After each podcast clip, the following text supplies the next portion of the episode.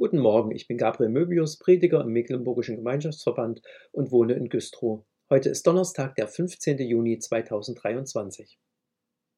Haben Sie sich schon einmal gefragt, ob Ihre Eltern wirklich Ihre Eltern sind? Bei manchen Menschen kommt diese Frage auf. Wenn man Vater und Mutter nicht fragen kann oder will, ist es möglich, die Geburtsurkunde auf dem Standesamt einzusehen. Dort kann man schwarz auf weiß nachlesen, wer die eigenen Eltern sind. Inzwischen kann man auch DNA-Tests machen lassen. Das geht allerdings nur, wenn alle Beteiligten damit einverstanden sind. Auf diesen beiden Wegen kann ich Gewissheit finden. Bin ich das Kind meiner Eltern oder nicht? Eine mindestens genauso spannende Frage lautet, bin ich ein Kind Gottes oder nicht? Denn die Antwort hat weitreichende Konsequenzen. Wenn ja, so ist Gott mein Vater. Ich gehöre ihm und nicht mir selbst und irgendjemand anders. Gott wird für mich sorgen in allen Höhen und Tiefen des Lebens. Ich kann hier schon jeden Tag mit ihm leben, reden, mich von ihm gehalten wissen und mich freuen, dass nach dem Tod das Leben bei ihm auf mich wartet. Wer aber beantwortet mir die Frage, ob ich Gottes Kind bin oder nicht? Im Losungsbuch steht heute aus dem Römerbrief Kapitel 8, der Vers 16. Der Geist selbst gibt Zeugnis unserem Geist, dass wir Gottes Kinder sind. Der Geist selbst gibt Zeugnis unserem Geist, dass wir Gottes Kinder sind. In Römer 8 beschreibt Paulus das Leben im Glauben an Jesus Christus. Dieses Leben ist das Werk des Heiligen Geistes, also das Werk Gottes in uns. Niemand kann Jesus den Herrn nennen, außer durch den Heiligen Geist, lesen wir in 1. Korinther 12, Vers 3. Du bist Gottes Kind, wenn du dich auf Jesus Christus verlässt, wenn du ihn deinen Herrn nennst und glaubst, dass er alles vergeben hat, was zwischen dir und Gott steht.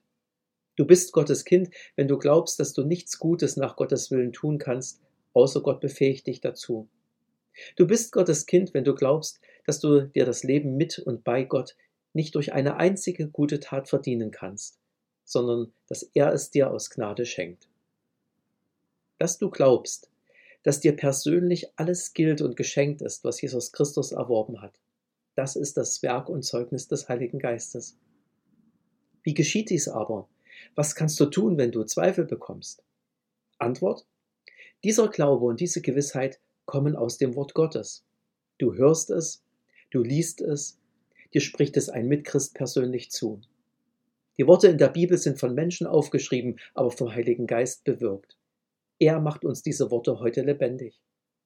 Mir ist es schon so ergangen, dass mich ein Bibelvers wie ein Blitz getroffen hat und ich einfach wusste, das gilt jetzt mir. Ein anderes Mal haben mich Zweifel überfallen. Da habe ich meine Bibel aufgeschlagen und darin gelesen. Manchmal habe ich auch eine gute Auslegung gelesen oder gehört. Jedenfalls bin ich dann ruhig geworden und bekam wieder Frieden in mein aufgewühltes Herz. Der Heilige Geist macht uns gewiss, indem er uns in der Bibel vor Augen malt, was Jesus Christus für uns getan hat. Der ganze Römerbrief ist so ein Bild. In Kapitel 8 ist es ganz konzentriert. Es beginnt mit dem Satz, so gibt es nun keine Verdammnis für die, die in Christus Jesus sind. Paulus redet dann vom Werk des Heiligen Geistes, macht uns gewiss, dass wir als Gottes Kinder auch Erben von Gottes neuer Welt sind. Fragt in Vers 31, ist Gott für uns? Wer kann wider uns sein? Dann kommt der Höhepunkt in den letzten beiden Versen. Denn ich bin gewiss, dass weder Tod noch Leben, weder Engel noch Mächte noch Gewalten, weder Gegenwärtiges noch Zukünftiges, weder Hohes noch Tiefes, noch eine andere Kreatur uns scheiden kann von der Liebe Gottes, die in Christus Jesus ist, unserem Herrn.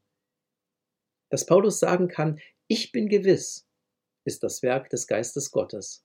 Und ebenso, dass wir durch diese Worte auch gewiss werden. So gibt der Geist Zeugnis unserem Geist, dass wir Gottes Kinder sind. Er gebe Ihnen einen gesegneten Tag. Amen.